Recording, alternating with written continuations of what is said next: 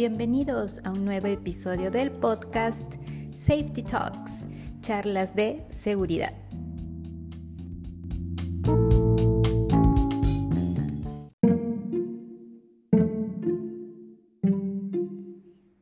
Hola, ¿qué tal? ¿Cómo están? ¿Muy bien? Seguro que sí, ya saben, ¿no? Motivados, llenos de energía para iniciar la semana.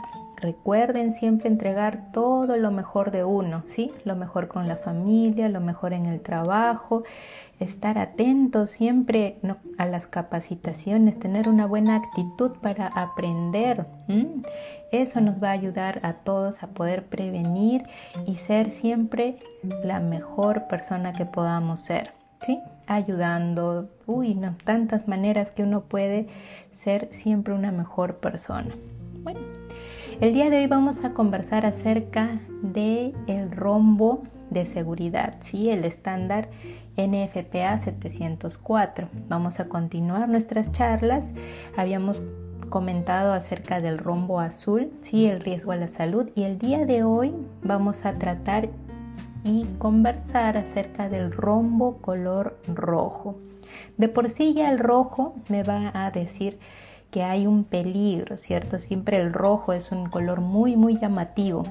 Y en este caso, este estándar me dice cuáles son los peligros de inflamabilidad, es decir, eh, la sustancia química, el material con lo que yo voy a trabajar, pues es inflamable, sí o no, o cuán inflamable es. Entonces, cada vez que yo vaya a trabajar con una sustancia química, con un material, ¿sí? con los gases, yo me tengo que preguntar, ¿esta sustancia química, este material con el que voy a trabajar, es peligroso? ¿Puede arder? ¿Sí? ¿Puede hacer llamas? ¿Generar incendios? ¿Explotar? Entonces me pregunto y rápidamente voy a interpretar los números que hay en este rombo rojo. Entonces, nuevamente vamos a encontrar números desde el 0 hasta el número 4. Ahora, el número 0 ¿qué me va a decir? Pues que no hay un peligro de incendio, es decir, no va a arder. ¿Qué cosa no arde? ¿Qué sustancias no, van a arder? Por ejemplo, tenemos el agua. El agua puede evaporarse, sí puede haber ahí una vaporización, pero si yo le genero alguna chispa o hay condiciones sí, ambientales para que arda, el agua no va a arder, sí, es decir, no va a haber llamas. Entonces voy a estar seguro con esto. Ahora, si yo veo un número 1, ¿qué sucederá?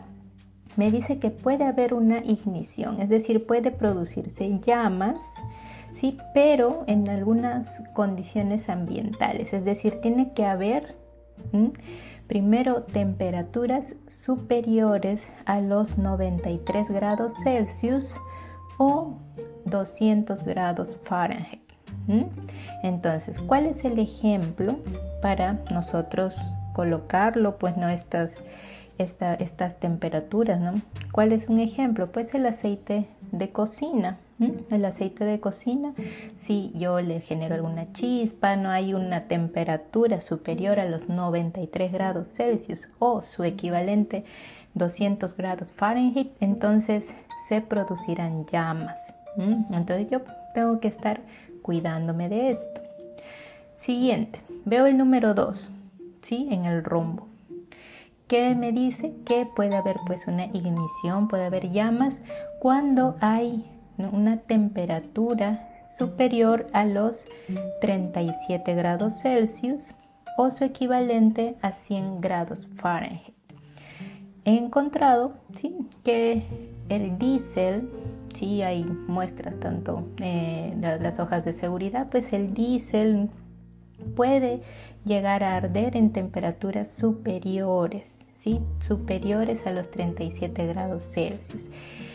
Es, estas mm, sustancias químicas, sí, yo tengo que también tener mucho cuidado porque 37 grados Celsius nosotros podemos tener en la selva de Perú, sí, podemos tener temperaturas ambientales superiores a 37 grados Celsius. Entonces hay que tener mucho cuidado con el ambiente, ¿sí? Donde voy a tener, donde voy a almacenar todas estas sustancias químicas. Pasemos al siguiente, el número 3, ¿sí? En el rombo rojo, que me dice que de todas maneras se va a producir un incendio y explosión ¿sí? a temperaturas por debajo de los 37 grados Celsius. Entonces, o 100 grados Fahrenheit. Entonces, yo acá ya tengo absolutamente, tengo que tener muchos controles porque por debajo de 37 grados Celsius, ¿sí? O 100 grados Fahrenheit, si le genero condiciones, pues a esta sustancia química se va a necesariamente producir un incendio y seguramente una explosión, reacción en cadena. Ustedes ya saben cómo es el fuego. Entonces, ejemplos de estas sustancias químicas encontramos la gasolina, la acetona. Entonces, ya tengo que tener muchísimo más cuidado. Ahora, ya yo me imagino, ¿no? Si nos vamos al número 4, ¿qué es lo que me va a decir el número 4? Por simple lógica, entonces yo ya voy a saber de qué es un elemento, una sustancia, un material extremadamente peligroso. ¿Por qué? Producirá incendio o explosión. Sí, incendio pues seguido de una explosión a temperaturas menores de los 22 grados Celsius o 77 grados Fahrenheit. ¿Por qué? Porque se vaporiza rápidamente, ¿sí? A condiciones normales de temperatura. 22 grados Celsius, ustedes saben que nosotros podemos tener, es, es normal, no es un ambiente normal, es más, ni hace mucho calor.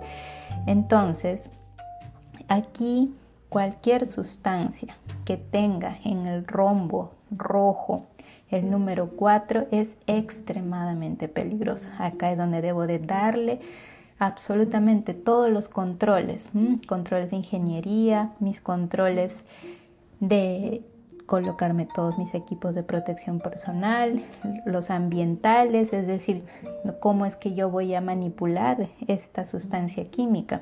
Ejemplos de estas ejemplos de sustancias químicas vamos a encontrar al cianuro de hidrógeno, el gas natural, sí, extremadamente peligroso. Entonces yo tengo que darme cuenta de estas cosas.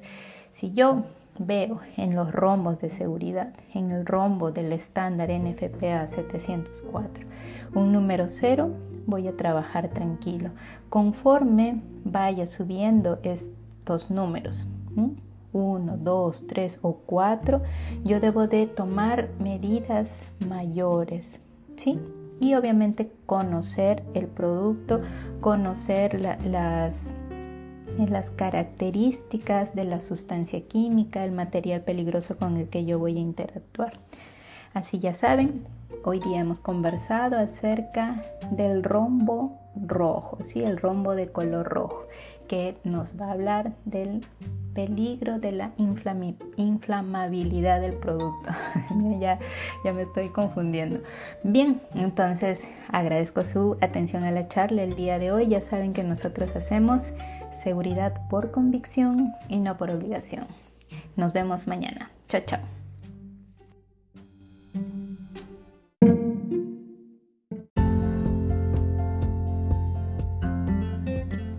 Safety Talks pertenece a Safety Academy, tu academia de seguridad, donde juntos aprenderemos día a día mediante charlas, cursos, consultorías y el programa de reconocimiento al buen desempeño para mejorar ese comportamiento y hacerlo cada vez más seguro. En Safety Academy encontrarás las herramientas y recursos necesarios para afianzar esa cultura de seguridad. Síguenos en nuestras redes sociales como Safety Academy PG de Patricia Guillén, tu ingeniera de seguridad que te acompaña día a día. Y si quieres ver este episodio, también está disponible en YouTube. En la descripción te dejo el enlace.